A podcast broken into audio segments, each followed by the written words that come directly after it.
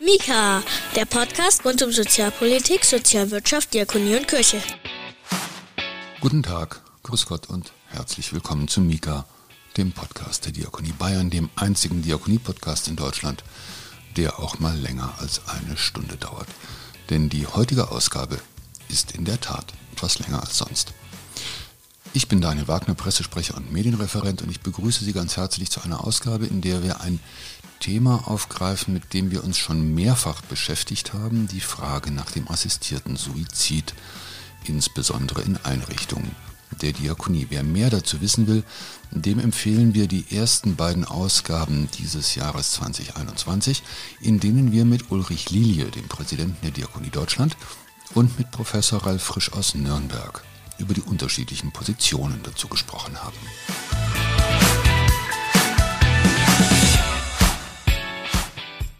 Ralf Frisch war auch einer der Gäste, die am 12. Mai an einer Podiumsdiskussion in der Hofer Michaeliskirche teilgenommen haben und die Sie in dieser Ausgabe von Mika nahezu ungeschnitten nachhören können.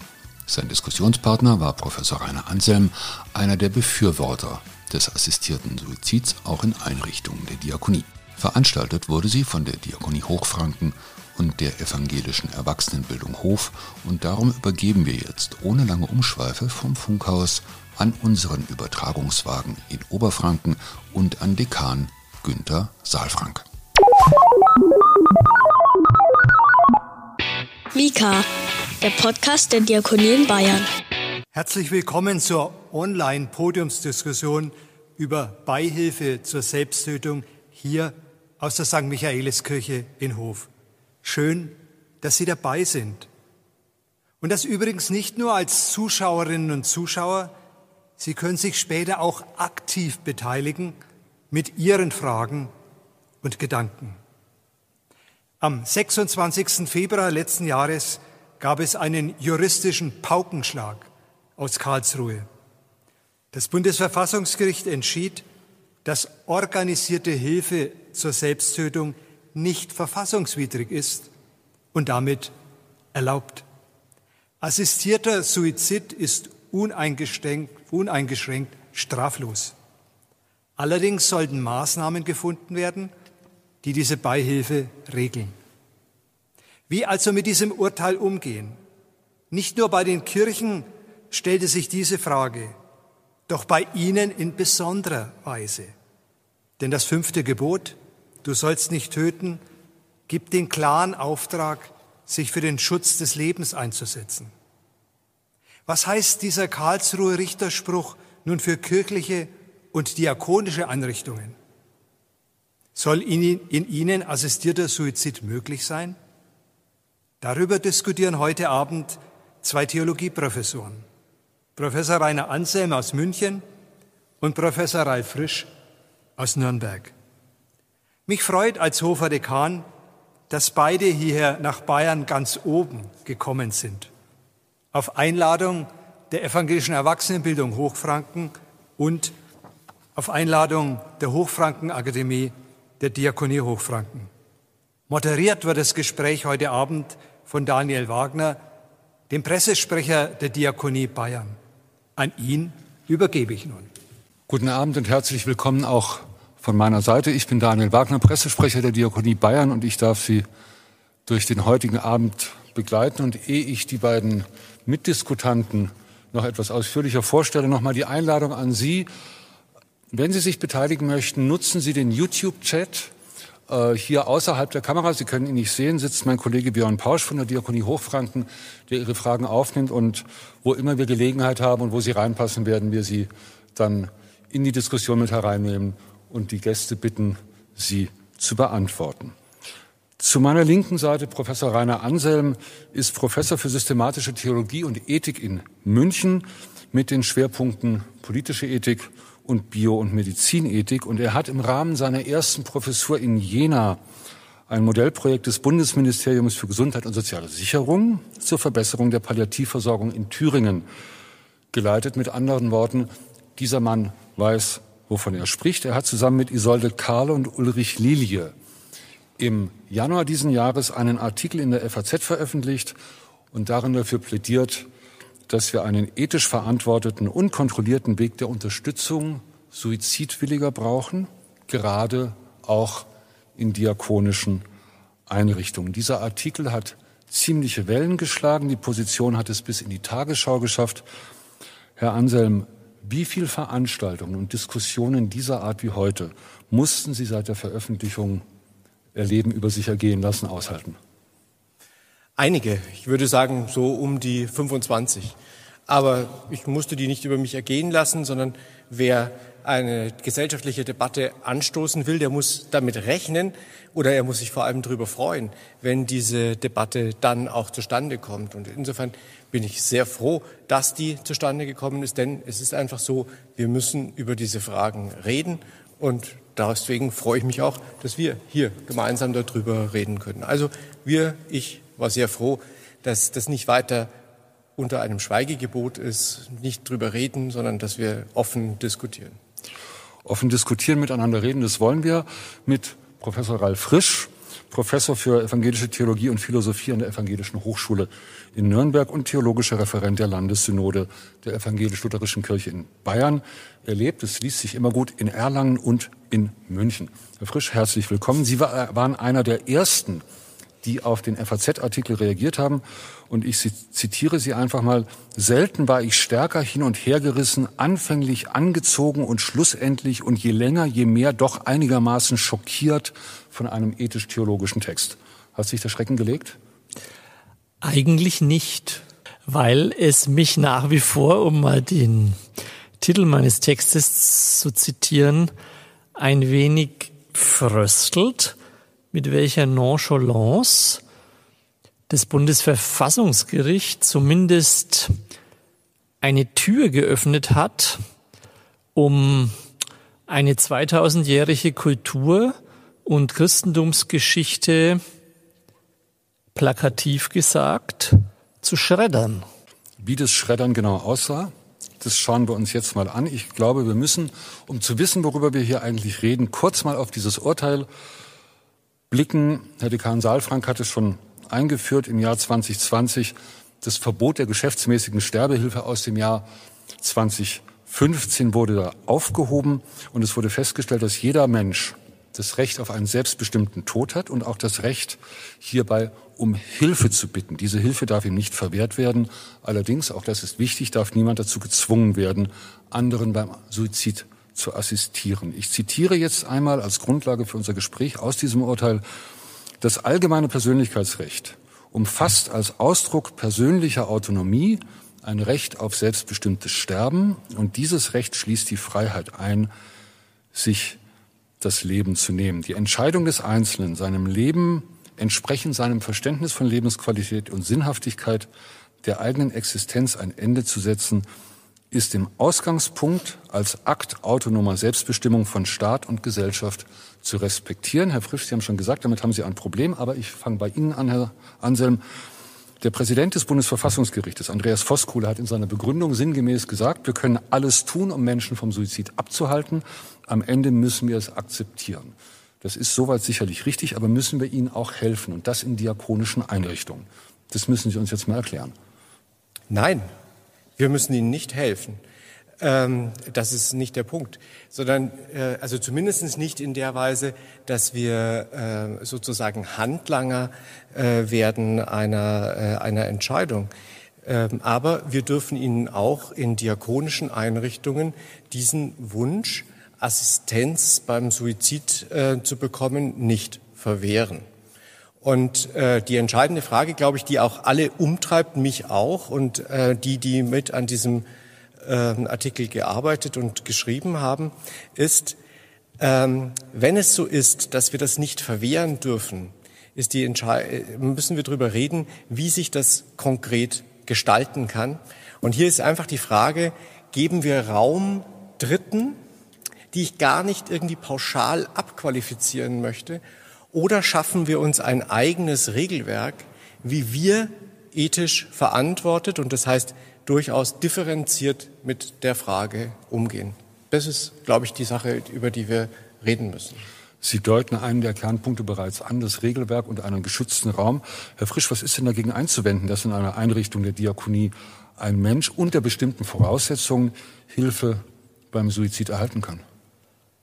Na, ich würde schon sagen, dass ich dagegen einwenden würde, dass ich keinen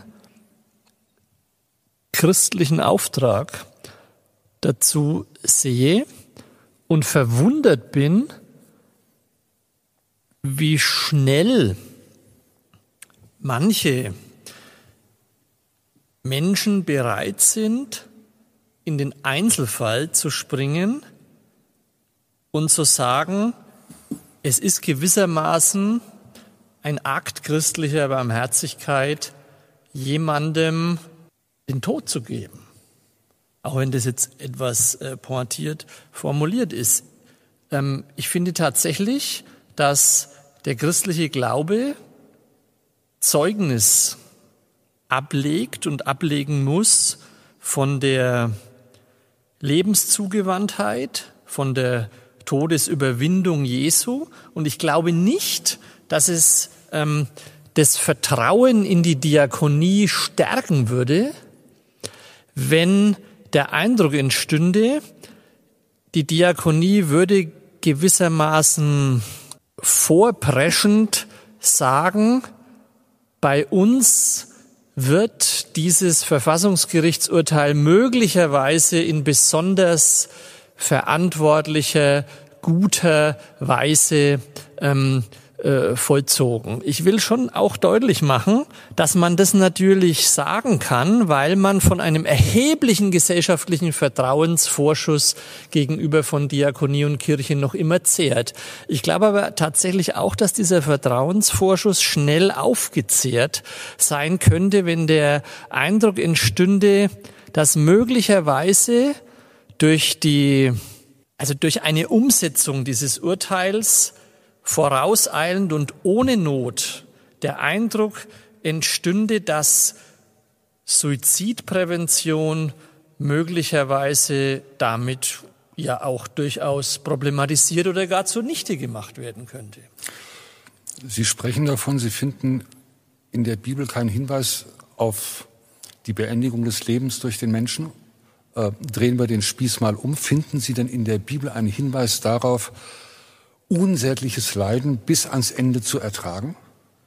Also ähm, das Spannende ist jetzt, äh, lieber Herr Wagner, dass äh, Sie ja ähm, äh, interessanterweise auch einen anderen Spieß umdrehen, nämlich dass plötzlich derjenige, ähm, der sagt, ähm, ich kann keinen christlichen Auftrag dazu erkennen, in irgendeiner Weise ähm, als, als, als Todesengel der, der Selbstbestimmung von Menschen Rechnung zu tragen, dass ich der jetzt interessanterweise verteidigen muss und dass derjenige, der sagt, und damit meine ich jetzt äh, bewusst jetzt nicht den Kollegen Anselm, dass diejenigen, die sagen, ja, aber das ist doch selbstverständlich ein Akt christlicher Barmherzigkeit, jemanden nicht äh, zu zwingen, weiterzulegen und ihm den Schierlingsbecher zu reichen, dass der äh, interessanterweise äh, äh jetzt ähm, ähm, in der Offensive sein kann. Und ich denke in der Tat, Herr Wagner, dass das Verfassungsgerichtsurteil ähm, eine Tür geöffnet hat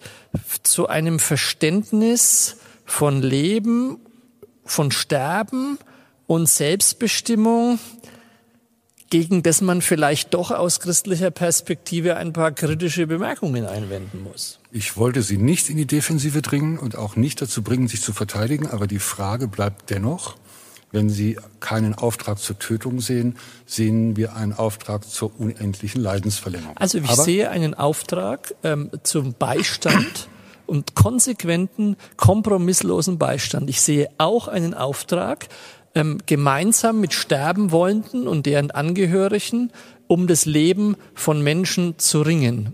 Ich glaube in der Tat, dass man manchmal auch gegen die Selbstbestimmung von Menschen agieren muss, um Suizide zu vermeiden. Und ich finde, darüber werden wir ja gleich noch sprechen, glaube ich, dass es natürlich eine, eine einseitige Interpretation des Verfassungsgerichtsurteils in Richtung Palliativszenarien äh, darstellt, ähm, wenn man immer nur die verzweifelt mehrfach chemotherapiert äh, nicht mehr leben wollenden im Auge hat. Also wenn Sie konsequent und zwar kriterienlos von Selbstbestimmung her denken, dann müssen Sie über den 19-jährigen äh, mit Liebeskummer in der Jugendhilfe sprechen und dann müssen Sie über die mehrfach vergewaltigte junge Frau reden, die verzweifelt ihrem Leben ein Ende setzen will. Und wenn Selbstbestimmung das letzte Kriterium und das letzte Wort ist, dann werde ich irgendwann immer sagen müssen, na, wenn du das willst, dann erfülle ich dir halt den Wunsch, das ist ja doch irgendwie christlich. Also christlich ist es aus meiner Sicht tatsächlich, den Menschen dem Einflussbereich des Todes und vielleicht auch fatalen Einflussbereichen seiner selbst ähm, zu entreißen. Dass man, wenn man über Palliativmedizin spricht, über ähm, Palliativseelsorge und über Grenzlagen des Lebens, Zwischenräume und Grauzonen betritt, in denen ganz vieles nicht mehr so einfach ist, das ist natürlich auch klar. Aber ähm, äh, ich finde, man hätte ja auch äh, sagen können, wir würden es im Raum der Diakonie gern so belassen äh, wie vor vorher und äh, gehen sozusagen nicht noch einen Schritt weiter und sagen, kommt her zu mir alle, ironisch gesagt, ihr mühselig und beraten seid, bei uns äh, bekommt ihr, wenn es denn darauf ankommt, auch einen ähm, schmerzfreien äh, Ausweg, der weit über äh, passive Sterbehilfe hinausgeht. Herr Anselm, leitend für das Urteil war das Selbstbestimmungsrecht, die menschliche Autonomie. Jahrhundertelang hat die Kirche die Position vertreten, das Leben sei ein Geschenk Gottes und bestimmte Bereiche, wie etwa das Lebensende, seien auch dem autonomen Handeln des Menschen letztlich entzogen, weil wir sind alle in Gottes Hand, auch am Lebensende. Was gibt die Kirche auf? Und da greife ich einiges von dem auf, was Sie jetzt gesagt haben, Herr Frisch. Was gibt die Kirche auf, wenn sie sich diese Position des Bundesverfassungsgerichtes zu eigen macht? Ich glaube, sie gibt gar nichts auf, sondern Sie ähm, unterstreicht ihre Botschaft von der bedingungslosen Zuwendung zu dem Einzelnen. Das heißt noch lange nicht, dass man jede, ähm, dass man jede Handlung von dem akzeptiert. Das hat übrigens auch das Gerichtsurteil nicht äh, getan, ähm, sondern es ist ganz klar äh, dort festgehalten worden, dass eben Suizidprävention eine Rolle spielen kann, aber dass eben in letzter Konsequenz der Einzelne das Entscheidungsrecht über sein Leben hat, was ihm kein anderer ähm, versagen darf. Und ich glaube, an dieser Stelle sollten wir um des von Herrn Frisch wortreich beschworenen äh, Vertrauens in die Kirche nicht anders argumentieren. Denn dort, wo wir derzeit einen dramatischen Vertrauensverlust äh, in der Kirche erleben, sind es ist immer an den Stellen, an denen wir uns bewusst gegen die Freiheit und die Selbstbestimmungsrechte der Einzelnen äh, gestellt haben. Da gibt es was zu verlieren und das Christentum hat zu Recht ähm, von Anfang an gesagt, jeder Einzelne ist gleich viel wert und wir respektieren das, was nicht bedeutet, dass er das nicht verantworten muss.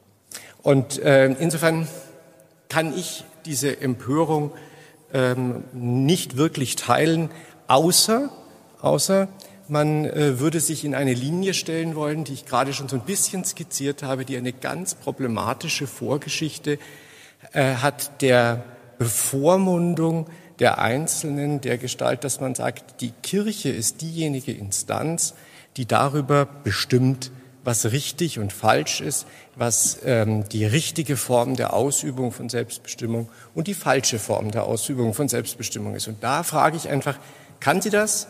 Und ist da, gibt es dafür eine wie auch immer äh, geartete biblische Begründung? Ich würde noch für einen Moment gerne bei dem von Ihnen angesprochenen Bedeutungsverlust bleiben. Und die Frage geht an Sie beide. Beugt sich die Kirche mit der Position, wie sie in der FAZ formuliert wurde, beugt sie sich an dieser Stelle dem Zeitgeist. Vielleicht. Ja, sie beugt sich genauso dem Zeitgeist, wie sich ähm, am Ende tatsächlich, wie ich glaube, das Verfassungsgericht dem Zeitgeist ähm, äh, beugt. Ähm, und zwar insofern, als es nicht einfach nur Recht interpretiert, sondern weil es einen Begriff von Selbstbestimmung modifiziert, der interessanterweise nicht mehr vor allem den in diesen Zeiten viel beschworenen Lebensschutz äh, und die Würde des Menschen gegen seine Selbstzerstörung akzentuiert, sondern indem äh, sie sozusagen äh, das menschlich selbstbestimmte Leben tatsächlich der Selbstvernichtung preisgibt. Ich will es mal noch etwas variieren. Es geht überhaupt nicht darum, ob die Entscheidung zu treffen ist, Bevormundung oder nicht Bevormundung. Die Kirche wird dann Vertrauen verlieren, wenn sie nicht den Mut hat, ähm, dem Rhythmus ihrer eigenen Sachlichkeit, ihres Evangeliums und ihrer Botschaft ähm, äh, zu folgen und nachträglich äh, alles Mögliche äh, tauft oder legitimiert, was in irgendeiner Weise äh, dem Freiheitsbedürfnis des modernen Menschen entgegenkommt. Aber über Freiheit müsste man in der Tat noch einmal reden, denn ich denke in der Tat, dass Selbstbestimmung eben nicht nur ein Segen, sondern durchaus auch ein Fluch, eine Belastung, eine schwere Bürde sein kann und dass Menschen erleichtert sind, wenn ihnen sozusagen eine fatale Selbstbestimmung auch abgenommen wird. Wie schaut es aus mit dem Zeitgeist, Herr Anselm? Der Zeitgeist ist ähm, ein volatiles Gewächs. Aber ich glaube nicht, dass es an diesem Punkt irgendwie eine Anpassung an den Zeitgeist äh, ist, auch des Verfassungsgerichtsurteils. Ich glaube, das, das geht vollkommen fehl, ähm, sondern es ist ja die Reaktion auf ein, auf ein Gesetz, das erst 2015 auf durchaus Hinwirken der Kirchen erlassen worden ist und was schon 2015 hochproblematisch war. Ähm, die Tatsache, dass der Suizid nicht strafbewehrt ist, haben wir in Deutschland, seit wir das geltend, unsere geltende Rechtsordnung haben. Also man kann in keiner Weise davon sprechen, dass sich da was verändert habe. Auch, dass der assistierte Suizid in Deutschland stets straffrei war, ist überhaupt nichts Neues und gar keine Form des, äh, des, der Zeitgeistanpassung. Insofern kann ich das nicht sehen und ich finde das einfach irgendwie etwas problematisch, wenn man sich da so reinziehen lässt und sagt, äh, das ist alles Zeitgeist und wir sind diejenigen, die dem widersprechen, ohne dass man wirklich triftige Gründe dafür an, äh, anbringen äh, kann. Denn Fakt ist doch, dass die Situation entstanden ist, durch unglaublich begrüßenswerte Fortschritte unserer modernen Medizin, die den Tod und vor allem den Sterbeprozess in weiten äh, Bereichen zum Gegenstand eigener Entscheidungen gemacht haben. Ich muss mich, wenn ich an das Lebensende komme, in vielerlei Hinsichten entscheiden, und zwar keineswegs nur in der Palliativsituation. Ich muss mich schon vorher dauernd entscheiden, will ich Vorsorgeuntersuchungen in, äh, in Anspruch nehmen oder nicht. In noch größerem Maße wird es dadurch äh, jetzt verstärkt, weil wir prädiktive Diagnostik haben. Muss ich das eigentlich machen? Muss ich Früherkennung machen? Gehe ich überhaupt zum Arzt oder nicht? Begebe ich mich in das System hinein oder sage ich von vornherein, nein, meine Form ist es, auf Medizin zu verzichten? Das sind lauter Entscheidungen, die ich machen muss und die kann mir auch niemand abnehmen. Das ist kein Zeitgeist. Das ist einfach etwas, in das wir gekommen sind. Und jetzt müssen wir halt in der letzten Konsequenz auch darüber reden, was heißt es in den Szenarien am Lebensende, die wir da vor Augen haben. Die Problematik mit dem Liebeskummer und alles, das ist überhaupt ähm, äh, nicht damit vergleichbar. Über das kann man gesondert reden. Und genau über das möchte ich ja gerne reden, dass es dafür Kriterien äh, braucht und dass die auch angewendet werden. Aber das scheint mir eine Debatte zu sein, die in dieser Perspektive überzogen ist und äh, sozusagen durch Karikierung versucht, das Urteil und deren Kern lächerlich zu machen. Das ist aber, glaube ich, nicht sachgerecht und trifft die Diskussion auch nicht. Andererseits hat das Bundesverfassungsgericht das Selbstbestimmungsrecht ja sehr weit gefasst in dem Zusammenhang. Es umfasst, ich sage es nochmal ausdrücklich, und Sie haben es ja auch schon gesagt, jeden Menschen, es zieht keine Grenze. Es gibt keine rechtliche Voraussetzung wie etwa Alter oder eine, eine Krankheit, die zwingend zum Tode führt. Insofern ist das, was Sie angedeutet haben, Herr Frisch, äh, der liebeskranke Jugendliche, ein Mensch mit Behinderung, der seine Behinderung als so belastend erlebt, dass er nicht mehr leben möchte.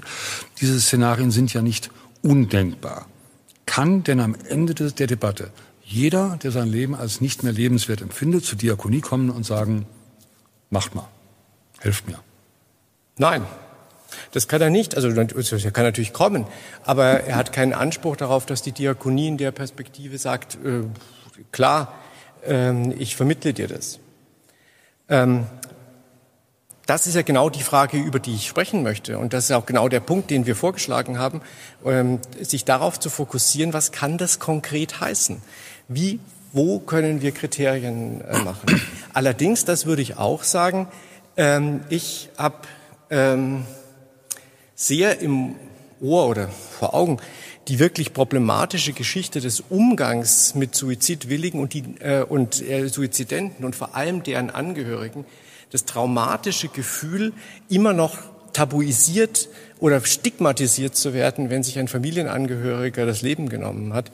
Das sind alles Schuldgeschichten, die die Kirche mit ihrer so zugewandten Moral gezielt produziert hat und äh, das wollte sie natürlich auch, um eine generalpräventive Wirkung zu erzielen. Da habe ich meine Schwierigkeiten, deswegen werde ich, ähm, bin ich dann bei aller Sache, dass ich versuchen würde, so jemanden davon abzuhalten, muss, muss man, glaube ich, akzeptieren, dass jemand, der sich umbringen möchte, der wird Mittel und Wege finden, das zu tun. Ich muss ihm nicht, ich muss das nicht gut finden, aber ich glaube, ich muss es für mich akzeptieren, dass es dazugehört, dass er eine solche, er oder sie eine solche Entscheidung trifft. Die werde ich bedauern, ich werde sie in vielen Fällen für falsch halten, aber ich kann ihn deswegen nicht einsperren und ihm die Freiheit nehmen. Das will aber, glaube ich, auch niemand. Herr Frisch, ja, ich glaube, wir, Sie möchten was sagen. Das Interessante ist ja, wir setzen dann der einen Schuldgeschichte, der einen unzähligen Schuldgeschichte eine andere Schuldgeschichte entgegen, weil wir ja doch realistischerweise nicht wissen können, was es auslöst, wenn äh, Menschen ähm, äh, der Tod äh, so gegeben wird. Wer wollte denn in der Diakonie, auch wenn er sich das noch so sehr als Mitarbeiter oder Mitarbeiterin zutraut, damit leben? Bringen wir uns nicht erst recht in eine Schuld, und zwar sozusagen im besten Wissen und Gewissen ja doch etwas Gutes, Menschen zugewandtes zu tun. Und das andere, und da habe ich mich doch gefragt, äh, ob das, äh, ob es mich überzeugt. Also wir müssen viele Entscheidungen treffen, sagen Sie, die ganze Zeit. Ähm, aber ob man sozusagen die die die Entscheid, also die Entscheidung, ob ich jetzt weiterleben will oder nicht vielleicht besser ableben sollte, wenn die mir nun durch den Raum, um es mal vorsichtig zu sagen, den dieses Gesetz, dieses Urteil, dieses Urteil eröffnet, auch noch aufgebürdet wird. Und zwar mir und dann möglicherweise noch Menschen in der Diakonie. Ähm, also ob das nicht, ob damit nicht eine, eine, eine Entscheidungsnotwendigkeit eröffnet wird, ähm, deren Geist man doch lieber in der Flasche gelassen hätte. Ich finde es in der Tat ähm, e-, extrem äh, problematisch, sozusagen die Option sterben äh, zu wollen oder zu sollen, als gewissermaßen eine Option neben andere zu stellen. Ich glaube, ja, ich glaube in der Tat, dass damit eine eine abschüssige Bahn betreten ist und ich bin mir nicht sicher, ob wir einfangen, was wir damit auslösen. Ich will schon auch noch mal sehr deutlich sagen, und es ist eine ernste, ernste Frage jenseits aller Polemik. Warum schränken wir die Debatte, so wie es ja auch heute Abend schon im Titel der Fall ist, ein auf diese dramatischen äh, Palliativszenarien. Ganz klar, weil die natürlich am, am, am einleuchtendsten, am eingängigsten und am nachvollziehbarsten sind. Aber warum reden wir nicht darüber, dass dieses Verfassungsgerichtsurteil einen Begriff der Selbstbestimmung ähm, äh, äh salonfähig gemacht hat, äh, den im Raum der Diakonie doch ja offenkundig, also weder Sie, Herr Anselm, noch äh, viele andere, noch ich wollen. Dass also gewissermaßen wir tatsächlich dann den 19-Jährigen mit Liebeskummer ähm, äh, das Gift reichen. Das scheint mir doch eine völlig groteske äh, Szenerie zu sein. Wer wollte denn nicht dagegen kämpfen und zu sagen, mach dein Leben nicht kaputt? Das ist doch ganz klar. Ähm, Aber ganz die spannende Frage ist tatsächlich, warum reden wir jetzt, also wenn wir von Selbstbestimmung her argumentieren, Warum dann nicht konsequent? Warum dann nicht absolute, schrankenlose, durch keinerlei Kriterium eingeschränkte Selbstbestimmung? Denn genau das Urteil des Verfassungsgerichts. Und ich finde schon, wenn wir jetzt so tun, als ging es da tatsächlich nur um äh, Sterbehilfe am äh, unweigerlichen Ende des Lebens, dass wir da vielleicht das gesellschaftliche Szenario verharmlosen, was auf uns zukommt. Kurze Zwischenfrage Bitte um eine kurze Antwort. Womit haben Sie eigentlich größere Probleme? Mit dem Urteil oder mit der Position, die Lilie und Herr Anselm formuliert haben? Nur damit wir es richtig einordnen können. Weil ich höre jetzt eigentlich noch eine, ja. eine größere Unzu ja, Unzufriedenheit, ähm, eine größere Kritik raus oder eine, eine fundamentalere Kritik als nur die äh, am FAZ-Artikel? Also ich habe äh, mit dem Urteil Probleme und ich habe äh, damit äh, Probleme, dass äh, ein FAZ-Artikel sich ähm, auf ein Terrain hinaus äh, wagt, bei dem ich den Eindruck habe, dass der Selbstbestimmungsbegriff überdehnt und das Kind mit dem Bade ausgeschüttet wird. Okay. Danke. Ich glaube, das ist, das ist auch deutlich geworden. Ähm, ehe wir zu den Fragen aus dem Chat kommen, möchte ich gerne noch mal eine Stelle oder eine Frage klar machen, auch mit Ihnen, Herr Anselm, ähm, worüber wir hier eigentlich sprechen. Also es geht hier nicht um Tötung auf Verlangen. Das ist nicht, das ist nicht das Thema, sondern es geht um assistierten Suizid und das bedeutet konkret, dass der Sterbewillige die letzte Handlung selbst vornehmen muss. Suizidassistenz heißt dann genau was, Herr Anselm?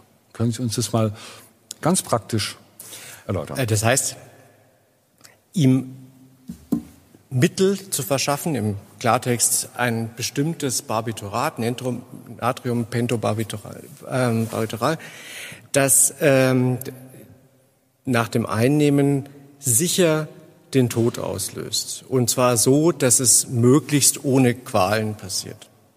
Es geht sozusagen ums zur Verfügung stellen eines bestimmten Mittels. Man könnte unter Suizidassistenz natürlich auch andere Möglichkeiten ähm, äh, ja, fassen, aber in der gesamten Debatte geht es exakt um diese, äh, um diese eng gefasste äh, Fragestellung. Okay, vielen Dank.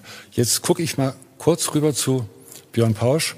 Vielleicht ein, zwei Fragen aus dem Chat ja. für uns. Also nochmal noch mal der Hinweis, man kann im Chat direkt Fragen stellen und wir werden bemühen, die zu beantworten. Ähm, wir haben schon zwei. Eine Frage von einem Tandemgo. Wie sieht dann überhaupt der Umgang mit den Menschen aus, die vor allem aufgrund suizidalen Verhaltens zwangsweise in psychiatrische Institutionen eingewiesen werden, wenn Diakonie Suizid akzeptiert? Ja, eine extrem schwierige, wirklich eine extrem schwierige Frage. Ähm Ich glaube, alle, die sich mit der Frage auseinandergesetzt haben, bislang haben den Duktus des äh, Urteils in der Weise aufgenommen, dass immer sichergestellt werden muss, dass derjenige oder diejenige, die sich zu einem solchen Akt entscheidet, sich das Leben zu nehmen, das ähm, frei verantwortlich und reflektiert tut. In dem Augenblick, in dem sie durch äußere Umstände, also durch den Druck anderer oder aber durch eine psychische Erkrankung daran gehindert ist, das wirklich reflektiert und in freier Selbstbestimmung zu tun, ähm, entfällt sozusagen die Geschäftsgrundlage und in dieser Konstellation ähm, muss man das Leben schützen. Das ist extrem schwierig genau zu, äh, zu ähm, äh, die, die Grenzen hier zu bestimmen. Und ich glaube, genau darüber müssen wir Verfahren finden und uns auch über Kriterien verständigen, die ähm, alles andere als leicht zu, äh, äh, zu finden sind. Denn ähm, man kann auch nicht grundsätzlich jemanden, der unter einer psychischen Erkrankung leidet, davon ausschließen, äh, sich das, nehmen, das Leben nehmen zu wollen. Das ist ein, wäre eine Beraubung von Freiheitsrechten, bei dem wir auch viel dazugelernt haben, ähm, dass psychische Erkrankungen nicht eo ipso zum Verlust der Selbstbestimmung führen und uns äh, das ermöglichen. Aber es ist ein ganz, ganz schwieriges Feld, in dem wir da gibt es kein, keine einfachen Lösungen, da gibt es auch wahrscheinlich keine Lösungen, mit denen man zum Schluss immer zufrieden sein kann. Wir müssen da äh, Details äh, äh regeln. Aber nochmal, wenn es klar ist, dass es eine akute psychische Störung ist, dann habe ich damit kein Problem und da sehe ich das für ethisch für geboten an. Ich kenne ehrlich gesagt auch niemanden, der das anders gesehen hätte. Das Verfassungsgericht auf jeden Fall hat es nicht anders gesehen. Ähm, aber in dem Augenblick, in dem jemand zum Beispiel fortlaufend depressiv ist, scheint es mir schon ähm, ein Gebot auch äh, der Ethik und auch der Freiheit äh, und der Akzeptanz von Selbstbestimmung zu sein, zu sagen, ja gut, das gefällt mir nicht, aber das gibt mir nicht das Recht, dich einzusperren. Aber das ist doch, aber für mich zeigt sich daran, dass dieser Begriff der Selbstbestimmung tatsächlich vorsichtig formuliert fast schon fiktiven Charakter hat. Denn was bleibt denn dann noch übrig an Suiziden? Also all, vieles, was uns vor Augen schwebt, ist ja doch irgendwie verbunden mit einer aussichtslosen, verzweifelten Lebenssituation, wo ja das Individuum doch mehr getrieben als autonom, selbsttätig im Sinne des deutschen Idealismus oder welch anderer ähm, äh, Anthropologie oder Philosophie auch immer ist. Und von daher würde ich doch sagen, ist es ja jetzt sehr spannend äh, und das ist auch wieder eine echte Frage. Also wenn ich jetzt, oder sagen wir, muss ich nicht, wenn ich bei der Selbstbestimmung ansetze, sagen, jeder und jede, die oder der ähm, den Eindruck oder das Gefühl hat, selbstbestimmt äh, zu handeln oder zu denken, handelt oder denkt selbstbestimmt. Also wer sonst, wenn nicht ich selbst, sollte dann beurteilen können, was Selbstbestimmung ist. Und wenn jetzt nun wiederum sozusagen systematisch diese Selbstbestimmung durch Gutachter und durch Kriterien eingeschränkt wird, dann könnte es ja doch sein, was ein wunderbares Ergebnis wäre, dass am Ende überhaupt kein äh, legitimer assistierter Suizid mehr übrig bleiben würde. Ich finde in der Tat, dass der Selbstbestimmungsbegriff ähm, wenig, wenig tauglich ist. Und aus dem Grund glaube ich eben, dass dieses Verfassungsgerichtsurteil äh, tatsächlich eine schlechte Basis äh, ist, äh, auch wenn es jetzt vielleicht geboten scheint, um über diese Grenzlagen des Lebens, die uns vorschweben, wenn wir in der Diakonie darüber nachdenken, zu reden. Lassen Sie uns für einen Augenblick mal die Ebene äh, der die, die Metaebene und die Fragen des Bundesverfassungsgerichtes verlassen und ähm, uns ein bisschen mehr erden. Die Diakonie Hochfranken, das ist die Mitveranstalterin des heutigen Abends, unterhält selbst zahlreiche Einrichtungen, die eines Tages als geschützte Räume möglicherweise in Frage kommen könnten. Die haben circa 1500 Mitarbeitende. Einige von Ihnen sehen jetzt vielleicht zu. Herr Ansehen, was sagen Sie den Kollegen und Kolleginnen, die jetzt vielleicht sagen, also ich bin nicht bei der Diakonie, um Menschen beim Sterben zu helfen. Wir wollen eigentlich, dass Leben gelingt und nicht das Sterben ermöglicht wird. Was können Sie denn sagen? Da würde ich sagen, genau das ist der Auftrag, der uns gestellt wird. Aber dieser Auftrag hat naturgemäß Grenzen. Wir können das nicht aufhalten. Wir müssen sterben. Und ähm, auch wenn Herr Frisch jetzt dann gleich wieder sagen wird, das ist, wird das, darüber reden wir gar nicht, das ist eigentlich gar nicht der Problempunkt am Ende des Lebens, ist es aber genau das, was natürlich in vielen ähm, Einrichtungen der Altenhilfe und der Altenpflege tägliches Brot ist, zu fragen, wie gestalten wir diesen letzten, diese, diesen letzten Teil des Lebens. Und da würde ich ganz klar sagen, es ist auch nicht überall selbstverständlich, dass wir optimale palliativmedizinische Betreuung äh, bieten, dass wir das soweit absichern, dass äh, die Dinge, die medizinisch ein Leiden mindern, dass die vorgenommen werden können, aber dass wir äh, eben vor allem bedingungslos Menschen auf diesem letzten Weg begleiten. Und das kann eben im Einzelfall dann auch heißen, dass wir ihnen beistehen, wenn sie entscheiden, ich kann mit diesem Leben einfach nicht mehr weiterleben. Ähm, wie gesagt, ich glaube, das ist eine ganz, ganz schwierige Aufgabe, aber vor dieser Aufgabe stehen wir und stehen all diejenigen, die an den Betten, an den Pflegebetten äh, stehen und die in den Altenheimen tätig sind, immer, immer wieder. Und der, den Impuls, den äh, ja wir nur geben wollen oder den ich auch geben möchte, ist, wir müssen uns darüber verständigen, wie wir mit all diesen Situationen umgehen. Und in meinen Augen ist es keine Alternative zu sagen, jemand, der einen solchen Sterbewunsch äußert, den setzen wir raus. Es ist auch keine Alternative, den Besuch und äh, diejenigen, die zu ihm kommen, ähm, Kontrollen zu unterziehen und zu sagen, dass uns da ja niemand ein todbringendes Medikament mitbringt sondern wir müssen an der Seite stehen und da wird es sicherlich in vielen Fällen gelingen, gelingt es ja auch, ähm, den Wunsch nach einem Suizid ähm, zum Verschwinden zu bringen. Aber wir müssen respektieren, dass es Menschen gibt, die diesen Wunsch dauerhaft haben. Und da kann ich einfach nicht anders als verantwortet sagen, da, das muss ich akzeptieren, auch wenn ich für mich persönlich hoffe, in diese Situation nicht kommen zu müssen. Und ja, das ist, das ist das, was ich da sage. Und wir müssen das entscheiden. Wir müssen aber auch das mittragen. Wir müssen alle damit leben können. Und es muss auch vollkommen klar sein, dass in unseren Einrichtungen niemand dazu verpflichtet wird. Aber das ist, glaube ich, auch eine sehr theoretische Debatte. Ich kann mir das nicht vorstellen, dass jemand tatsächlich zum, äh, äh zur, äh, zum Reichen eines Medikaments oder zum Bringen eines Medikaments verpflichtet werden könnte. Das gibt das Urteil meines Wissens ja auch nicht her. Ähm, ich möchte noch mal einen Gedanken von Herrn Frisch aufgreifen. Äh, Sie haben jetzt Einzelfälle erwähnt oder benannt. Äh, wir hören das häufig, von, das dann ist von Einzelfällen die Rede. Wenn wir uns andere Länder ansehen, wo die Gesetzgebung liberalisiert wurde, sehen wir aber auch steigende Zahlen.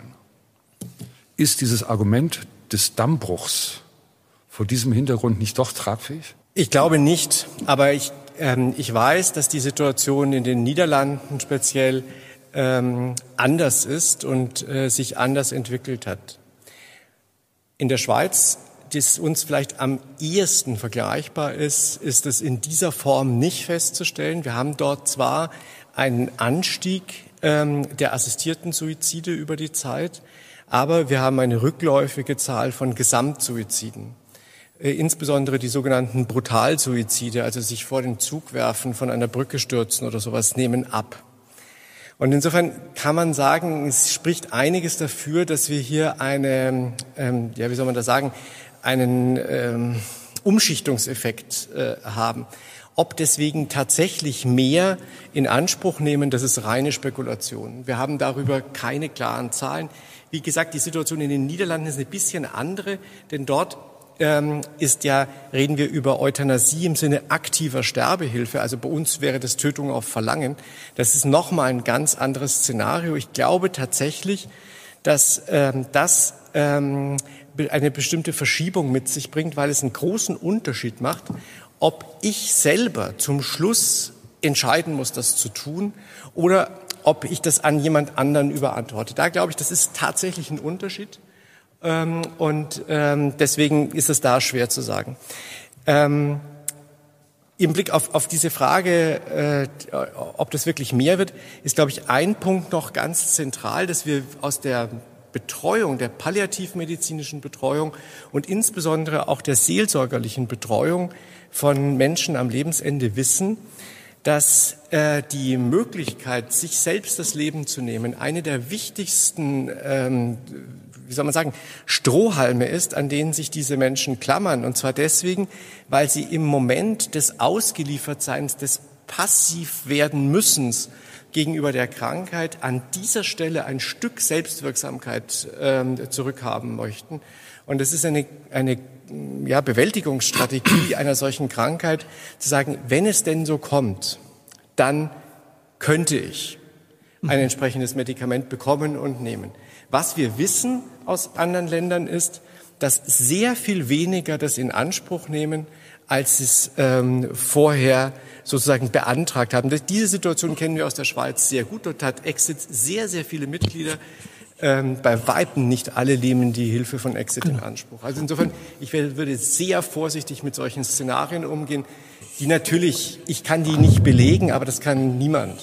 Also wenn es so kommt, in der Tat, äh, dass dieser letzte Ausweg dazu führt, dass Menschen sagen, ich könnte, wenn ich wollte oder verzweifelt genug wäre, um diesen Ausweg in Anspruch zu nehmen, ähm, aber aus dem Grund tue ich es nicht. Mir genügt die Möglichkeit. Also wenn dieses Szenario Wahrheit werden würde, dann wäre ich ja sozusagen äh, glücklich. Wenn also das dazu führen würde, dass Menschen sagen, mir genügt die Möglichkeit, aber am Ende werde ich es dann doch nicht tun. Es könnte aber genau sein, und jetzt will ich nochmal auf einen Punkt zu sprechen kommen, über die Identität der Diakonie. In dem Moment, wo diakonische Einrichtungen nicht nur sagen, jeder und jede, die bei uns äh, Patient oder Klient ist, hat sozusagen äh, Kraft dieses Verfassungsgerichtsurteils selbstverständlich das Recht auf diese äh, Selbstbestimmung. Also es ist ja noch mal was anderes, aber ich sage, so ist es halt, wenn du da bist, äh, dann darfst du sozusagen diese Entscheidung treffen.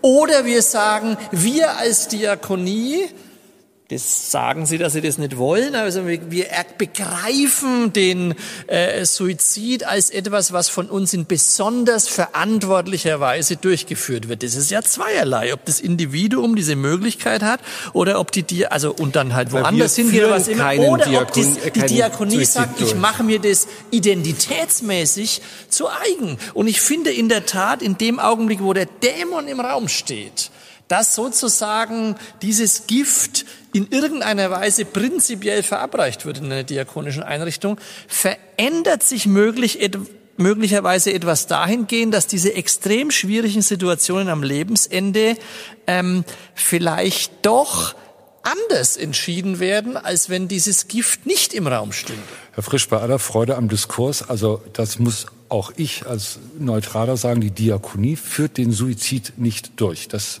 ist auch nie Intention gewesen. Schön. Aber nochmal die Frage, ähm, wenn ich Ihre Haltung zu Ende denke, heißt es, ich schicke die Leute dann weg. Ich habe jemanden bei mir in einer Einrichtung der Altenhilfe, bleiben wir bei dem Fall, der sagt, ich möchte nicht mehr, ich kann nicht mehr, bitte helft mir im Sinne dieses Urteils. Ähm, dann sagt der Einrichtungsleiter, die PDL, ja, du, es tut mir jetzt leid, aber ähm, ich organisiere einen Umzug. Da vorne ist die ich nenne jetzt keinen anderen Anbieter, da ist ein anderer Anbieter, die machen das, ziehst du für die letzte Woche nochmal um. Ja. Das ist das, was Sie dann als Konsequenz denken. Naja, das Interessante ist ja, dass Sie in dem Moment, wo Sie die, also Sie bringen jetzt das Szenario zur Sprache, äh, das natürlich äh, denjenigen, der es problematisiert, sofort als unbarmherzig äh, äh, darstellen lässt. Ich würde in der Tat sagen, dass diakonische Einrichtungen geschützte Räume sind. Kategorisch. Und dass Menschen das Gefühl haben, wenn ich in einer solchen Einrichtung bin, werde ich geschützt, möglicherweise auch äh, gegen eine Entscheidung, die ich vielleicht drei, vier, fünf Wochen oder Monate später bereue. Und ich glaube, es gehört tatsächlich zu diesen äh, bedingungslos geschützten Einrichtungen, dass gesagt wird, wir begleiten dich, wir lassen dich nicht allein bis zuletzt, aber wir werden dir in, dies, wir werden dir in dieser Einrichtung diese Möglichkeit nicht eröffnen, weil wir das in der Tat mit unserem christlichen Gottes- und Menschenbild nicht ähm, vereinbaren können. Und ich glaube nicht, nicht, dass es unbarmherzig ist, sondern dass die Menschen wissen, wie sie dran sind und möglicherweise genau auf diese Weise ähm, Vertrauen äh, durch die Diakonie in noch höherem Maße zurückzugewinnen ist, statt dass es äh, eingebüßt wird. Herr Anselm, ich bin kein Verfassungsrechtler, aber hätte die Diakonie denn nicht einfach auch sagen können, nö, machen wir nicht? Weil das Urteil, so lese ich das zumindest, gibt es her. Niemand kann verpflichtet werden, hier zu helfen. Das bezieht sich natürlich auf Einzelpersonen, aber ist wahrscheinlich auch institutionell verstehbar. Hätte, hätten Sie, der Ulrich Lilie und die anderen Autoren nicht auch sagen können, ja, das ist interessant, schöne Position, aber das, was der Herr Frisch über die Selbstbestimmung sagt, finden wir jetzt auch nicht ganz falsch. Wir lassen das mal lieber mit der Assistenz. Das sollen die anderen machen. Naja, es ist ja so, ähm, Bundesbürger sind traditionell Bundestrainer. Sie sind jetzt seit neuestem auch Virologen und Epidemiologen und natürlich auch Verfassungsrechtler. Das heißt, ich bin auch kein Verfassungsrechtler, aber hier kann ja jeder irgendwie mitreden. Und ähm, ich glaube, diese Stelle aus dem Urteil gibt es tatsächlich nicht her, denn da geht es ja darum, dass niemand individuell dazu verpflichtet werden kann, Beihilfe beim Suizid zu leisten. Die Frage, die da im Raum stünde, ist eine andere die ist juristisch, glaube ich, sehr schwierig und man müsste sie versuchen, ähm, erstmal zu modellieren und dann zu schauen, ob das äh, Bestand hat. Könnte die Diakonie oder die könnten die kirchlichen Träger sagen, es gäbe ein Zutrittsverbot für ähm, Menschen und oder Organisationen. Darüber müsste man ja nochmal sprechen. Wenn ich Herrn Frisch richtig verstehe, würde das auch für Menschen gelten, also im Klartext auch für Angehörige. Ähm, äh, gäbe ein Zutrittsverbot, wenn die irgendwie erkennen ließen oder wenn der begründete Verdacht bestehen würde, dass die Beihilfe zum Suizid leisten würden. Und das ist, das ist knifflig, weil das auch sehr vom, von den Konstellationen abhängt. Es gibt Einrichtungen der Altenhilfe, in denen ähm, haben die äh, Bewohnerinnen und Bewohner ähm, so eine Art ähm, ja, Mietverträge ist vielleicht am besten gesagt. Das heißt, die, äh, das äh, Zimmer des Alten- oder Pflegeheims ist deren Wohnung. Und in diese Richtung wird man sagen müssen, niemand und kein Träger wird ähm, äh, das Recht sich herausnehmen können, Zutritt zu einer Wohnung eines Menschen zu regulieren. Das wäre sicherlich rechtlich nicht möglich. Es wäre aber auch äh, vollkommen unbarmherzig. Ein bisschen anders schaut es aus, wenn es äh, Betreuungsverträge sind. Darüber könnte man nachdenken. Allerdings ist es unklar, ob ähm, das Urteil das tatsächlich möglich machen würde. Man müsste das versuchen zu erstreiten. Ich glaube nicht, dass die Kirche klug beraten wäre, das zu tun. Ähm, und nach dem, was ich jetzt nur gehört habe oder beziehungsweise diskutiert habe mit Juristen, ist, die, ist äh, das sehr unwahrscheinlich, dass da noch Raum gelassen wird, weil die Urteilsbegründung, die ich, da müssen wir jetzt nicht weiter drüber reden, äh, die ich an der Stelle für, für ja, übers Ziel hinausgeschossen finde, so ähm, gestrickt ist, dass das Selbstbestimmungsrecht unmittelbar aus der Menschenwürde, also aus dem Artikel 1 abgeleitet worden ist.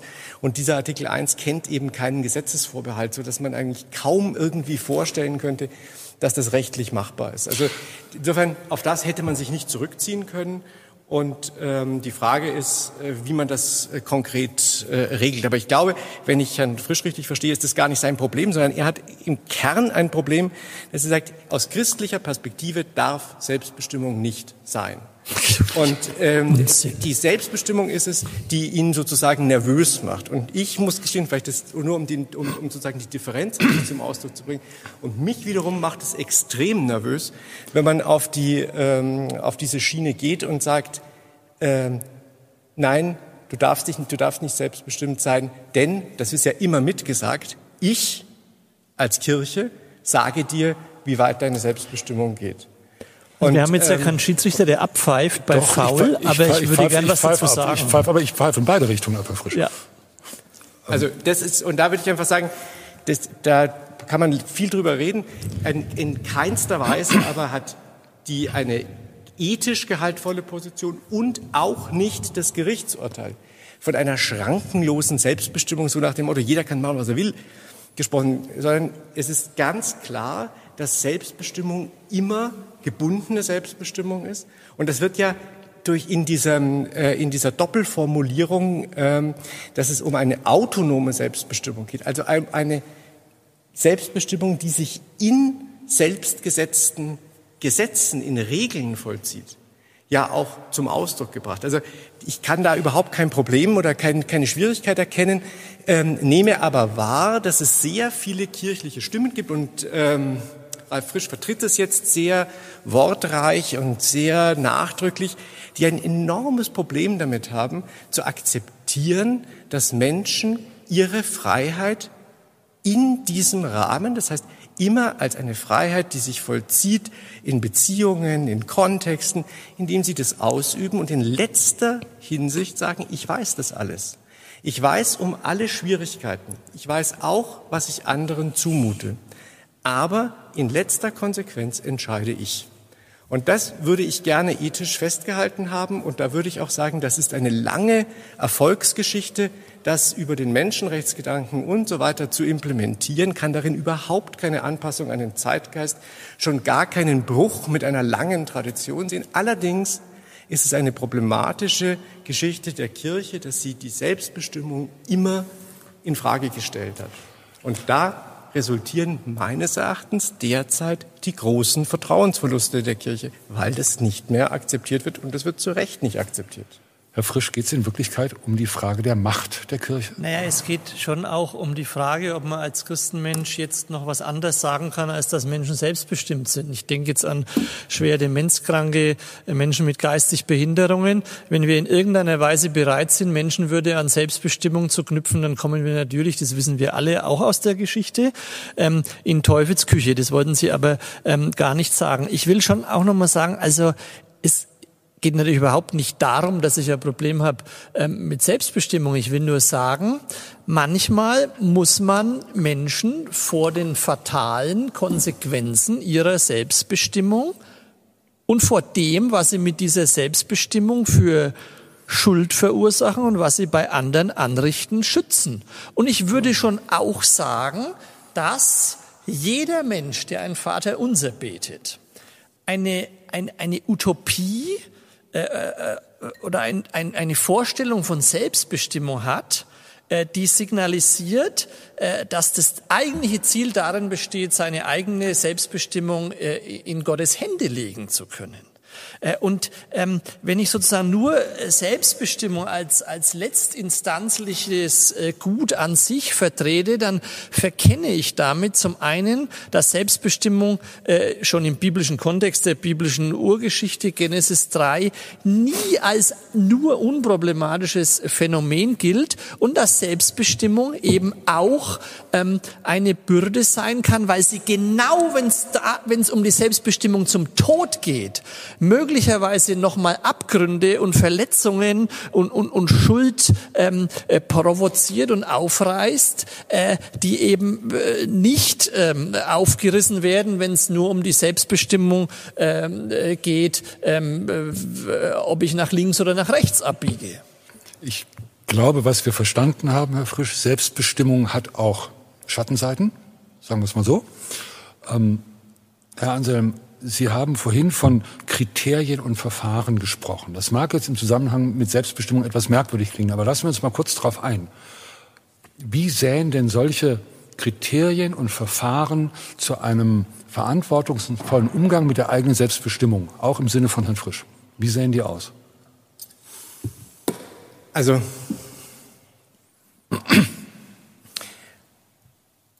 es ist immer ethisch und rechtlich betont worden, dass Selbstbestimmung da Grenzen findet, wo Selbstbestimmung eines anderen berührt ist.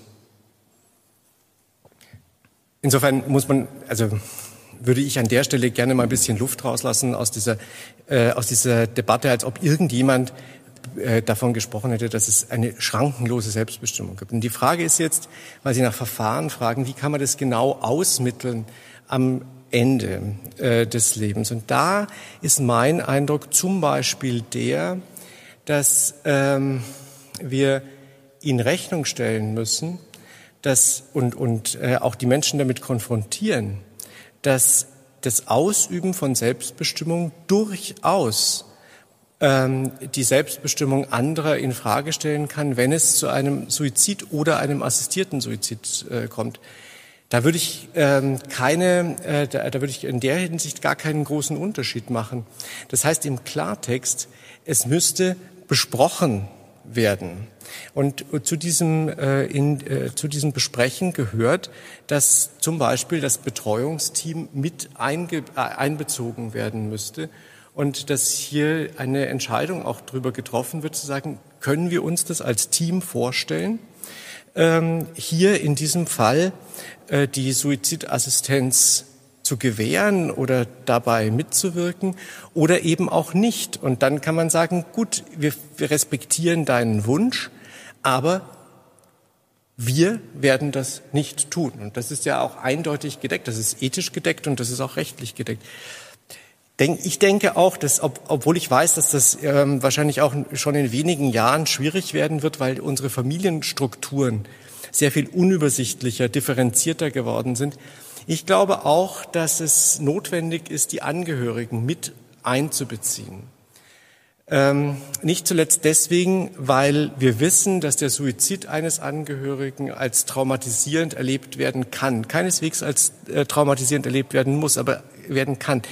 Und ähm, es zum Beispiel, glaube ich, wichtig ist, hier das Gespräch ähm, zu moderieren und anzuregen, dass äh, möglicherweise der Satz, ich will meinen Kindern oder so nicht zur Last fallen, äh, sich in sein Gegenteil verkehrt, wenn jemand da, dadurch entscheidet, Suizid zu begehen, weil er, weil durchaus sein kann, dass er gerade mit dieser Entscheidung, mit der er jemandem nicht zur Last fallen möchte, dem ganz besonders zur Last fällt. Also insofern glaube ich, ist der wesentlichste Punkt derjenige, dass wir sagen müssen, wir müssen darüber sprechen. Wir dürfen das nicht kategorisch in ähm, den Individualbereich abdrängen und einfach sagen, das passiert eben nicht, deswegen sprechen wir nicht drüber, sondern wir müssen uns genau überlegen, wer soll an einem solchen Gespräch teilnehmen. Das ist für das Team selbstverständlich und in meinen Augen auch für die nächsten Angehörigen mit dieser äh, Einschränkung, die ich gerade schon gesagt habe, dass es ziemlich knifflig sein kann, wen man da äh, nimmt, weil einfach Familienstrukturen schwierig geworden sind.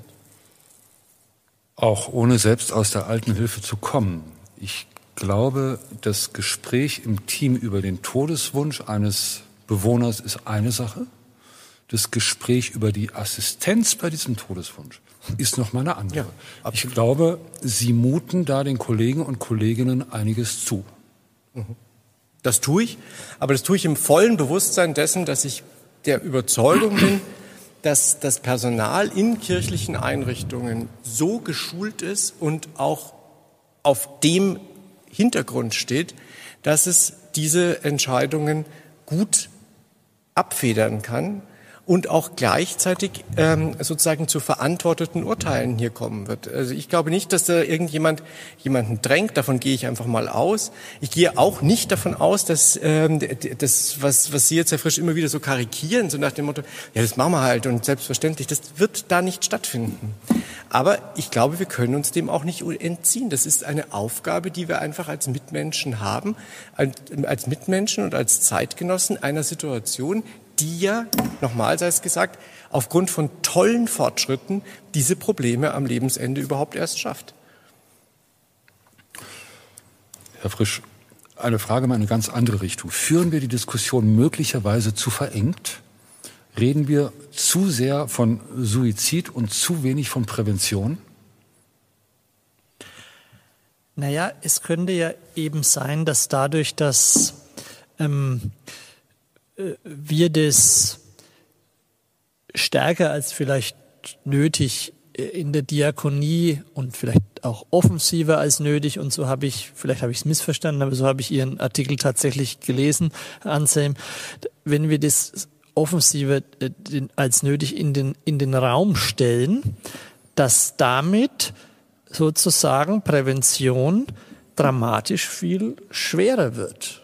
Jetzt kann man natürlich sagen, ja, äh, umso eleganter, es steht im Raum äh, und dadurch ist schon ein Stück Prävention geleistet, weil Menschen die Möglichkeit haben, aber sie dann genau, wie ich vorhin schon gesagt hatte, nicht ergreifen müssen. Und, und diese, aber diese Erfahrung, aber die, die, diese Erfahrung gibt es aber auch. Ja, die gibt es ja, ja, in der Tat. Aber ich würde in der Tat auch sagen, ähm, dass die, äh, der Gegenwind der Prävention höher wird, wenn äh, Suizid durch welche legitime oder illegitime des Interpretation des Verfassungsgerichtsurteils auch immer ähm, äh, so, sozusagen äh, ähm, ähm, sch schwieriger wird, weil also wenn Selbstbestimmung etwas ist, was per äh, Selbstbestimmung zur assistierten äh, Selbsttötung, wenn das etwas ist, was an sich etwas Gutes in vielen Anführungszeichen ist,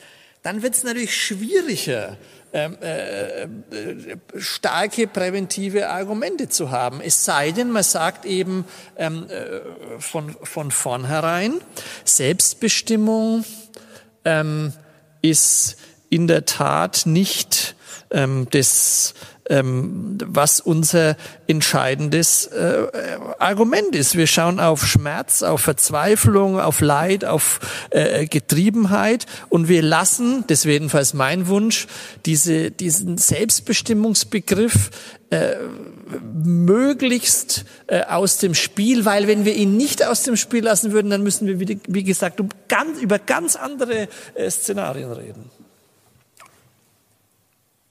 Björn Pausch, eine Frage aus dem Publikum. Ja, es gibt noch einige Fragen. Es wird eng. Ähm, kann grundsätzlich von einer Qualität des Todes gesprochen werden und Todesursachen bewertet werden? Kann oder darf man schlechtes Leben, gutes Sterben aufwiegen? Salopp gesagt, ist es besser, jemanden einschlafen zu lassen, als ein langes Leiden zu erlauben, beziehungsweise einen vielleicht erfolglosen und drittgefährdeten Suizidsversuch zu dulden. Herr Frisch, vielleicht antworten Sie zuerst und dann Sie, Herr Anselm. Ähm, Vielleicht. Das wäre natürlich jetzt immer schöner, der Herr oder die Dame wäre im Raum und würde diese Frage ähm, äh, äh direkt äh, äh, stellen. Ich hoffe, ich habe es wirklich richtig verstanden. Wenn ich es nicht verstanden habe, kann ja der Kollege Anselm äh, einspringen. Ja, ich finde, also hoffentlich tue ich Ihnen nicht Unrecht. Also Qualität des Todes, das finde ich aus christlicher Sicht tatsächlich schon, schon heikel. Also äh, qualitatives Sterben, professionelle Assistenz, Qualität ähm, äh, des Todes. Ich sehe schon irgendwie, dass man dadurch versucht, sich den Tod dann doch irgendwie zum Freund zu machen, indem man den Zeitpunkt und die Art und Weise kontrolliert und der Tod auf die Art und Weise eine Präsenz und eine Dominanz gewinnt, die er ja eigentlich, ohne ihn damit nicht ernst zu nehmen, im Raum von Kirche, Diakonie und christlichen Glauben gerade nicht haben sollte. Denn der Tod ist ja definitiv nicht die letzte Wirklichkeit. Aber vielleicht habe ich es in eine völlig andere Richtung gedeutet und Sie haben es viel ganz anders gehört als ich. Tut mir leid. Anselm? Also ich konnte jetzt ehrlich gesagt mit Ihrer Antwort, Herr Frisch, gar nichts anfangen, aber ich versuche es mal anders. Ich glaube, es ist definitiv so, dass wir von außen nicht beurteilen können, ähm, was für einen, der sterben muss, ein guter oder ein weniger guter Tod ist. Wir haben natürlich gewisse Indizien, wir haben auch als die, die da äh, professionell arbeiten in diesem Bereich, bestimmte Erfahrungswerte. Aber schlussendlich, glaube ich, gibt es einen ganz un, eine, eine un, äh, überwindbare Differenz zwischen der Perspektive dessen, der das Leiden tatsächlich erleidet oder derer, und der, der das von außen sieht. Und ähm, da würde ich immer sagen, die, die Beurteilungskompetenz darüber kann nur in letzter Konsequenz bei dem Sterbenden und bei der Sterbenden äh, liegen. Das können wir einfach nicht beurteilen. Ähm, das, wir wissen, dass Menschen sehr unterschiedlich Schmerz empfinden. Äh, wir wissen nicht genau, wie, wie, wie, wie soll man sagen, äh, wie in Luftnot und sonstige Dinge und aber auch die eigene Endlichkeit empfunden werden. Menschen sind sehr, sehr unterschiedlich und deswegen glaube ich, entzieht sich das einer, äh, einer letzten Beurteilung von außen. Und darüber das ähm, zu tun, dass das dem Tod irgendwie mehr oder weniger äh, mehr oder weniger Bedeutung zumisst, das glaube ich, ist nicht der Punkt, sondern der entscheidende Punkt ist hier, wie gehe ich mit dem, mit diesem Sterbevorgang um? Wie gehe ich auch damit um, dass mir mein Körper, meine Physis etwas auferlegt, was ich äh, kaum tragen möchte? Und ich glaube, dass diese, die Art, damit dann letztlich umzugehen, dem Einzelnen in letzter Konsequenz überblassen bleiben muss. Ganz einfach, weil auch jeder seinen eigenen Tod sterben muss. Mit Blick auf die Uhr noch eine kurze Frage aus dem Publikum, bitte. Ich hätte eine Frage konkret an Herrn Anselm. Sind Sie der Meinung, dass auch im Religionsunterricht dieser Diskurs noch intensiviert werden sollte, eventuell sogar mit einer kirchlichen meinungsbildenden Richtung? Ja, ich glaube, er muss, sollte intensiviert werden und kann auch intensiviert werden.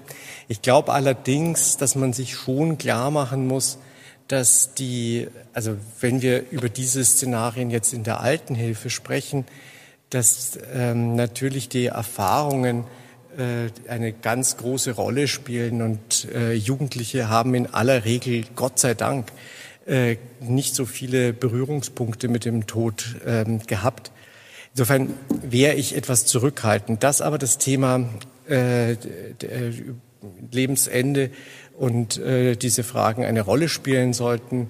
Das sehe ich auch sehr zurückhaltend, wäre ich ähm, in der Thematisierung des Suizides insgesamt im, äh, im Unterricht, weil wir ja auch aus der Presseberichterstattung und dem damit entsprechenden Umgehen äh, wissen, dass es eben, dass solche Sachen auch eine Verführungswirkung haben können. Das gehört auch zur Prävention, hier sehr ein, äh, sehr genau und sehr sensibel äh, vorzugehen. Also da wäre ich etwas, äh, da wäre ich vorsichtig in diese Richtung. So viel vielleicht mal. Meine Damen und Herren, es war immer die Rede davon, dass wir am Anfang einer Debatte stehen. der Beitrag in der FAZ ist immer wieder als Beitrag zur Debatte verstanden worden. Ich glaube, wir haben heute auch einen kleinen Beitrag geleistet. Diese Debatte wird weitergehen und auch wenn die Gesetzesvorschläge mittlerweile im Raum sind, eine Frage an Sie beide mit einer Bitte um eine kurze Antwort. Wo sollten wir in fünf Jahren stehen in dieser Debatte? Herr Frisch. Wir sollten in fünf Jahren an einem Punkt stehen, ähm, dass ähm, Jugendliche und Schüler in, im Religionsunterricht äh, diese Frage für sich nicht ähm, beantworten müssen, weil ähm, das Thema eine Tragweite und Bedeutung ähm, gewonnen hat, die eine ähm, Eigendynamik äh, in die äh, ungute Richtung ähm, einer ähm, Kultur des Todes aus Selbstbestimmung heraus ähm, gewinnt. Ich finde, wir sollten da stehen, wo nach einer langen Vorgeschichte oder längeren Vorgeschichte als bei uns die Schweiz heute steht, mit einer sehr sensiblen Begleitung suizidwilliger am Lebensende durch die Kirche, durch eine auch sehr gute Arbeit, die über weite Strecken die Organisationen für die Sterbehilfe machen, ohne in irgendeiner Weise das zu normalisieren, zu einem Klima der gesellschaftlichen Angst ähm, zu führen, ähm, sondern den Tatsachen ins Auge zu sehen, dass diese Fortschritte Ambivalenzen haben und dass aber klar sein muss, dass in der schwierigsten Entscheidungsstunde oder Situation des Lebens, nämlich am Lebensende und im Sterben, niemand allein gelassen wird. Das wäre mein Wunsch. Sie hören Mika, den Podcast der Diakonie in Bayern. Und wenn Sie das Ganze jetzt nach nahezu einer Stunde nochmal sehen möchten, die Diskussion finden Sie natürlich auch auf dem YouTube-Kanal der Diakonie Hochfranken. Link dazu in den Shownotes. Jetzt gibt es Häppchen. Da machen wir heute nicht lang rum, denn diese Ausgabe ist eh schon ziemlich lang. Darum auch nur ein Hinweis für die HörerInnen aus Bayern. Noch bis zum 31. Mai 2021 können Sie sich beim Diakoniewettbewerb 2021 bewerben unter dem Motto Zukunft gestalten können sich zukunftsweisende ehrenamtliche Projekte bewerben. Insgesamt stehen Preisgelder in Höhe von 6.500 Euro zur Verfügung. Den Link zum Wettbewerb Überraschung in den Shownotes. Das war's für heute von Mika. Wir bedanken uns für Ihr Interesse und bei Christian Hermann vom Dekanat Hof, der uns freundlicherweise den Mitschnitt der Diskussion erstellt hat. Wir hören uns wieder in 14 Tagen. Dann blicken wir einmal mehr über die Grenzen der Diakonie hinweg und wenden uns den HörerInnen in Frankreich, Spanien, Griechenland, Italien, Österreich, Dänemark. Mika ist eine Produktion des Diakonischen Werkes Bayern. Mehr über Mika und die Diakonie in Bayern finden Sie im Internet unter www.diakonie-bayern.de slash podcast.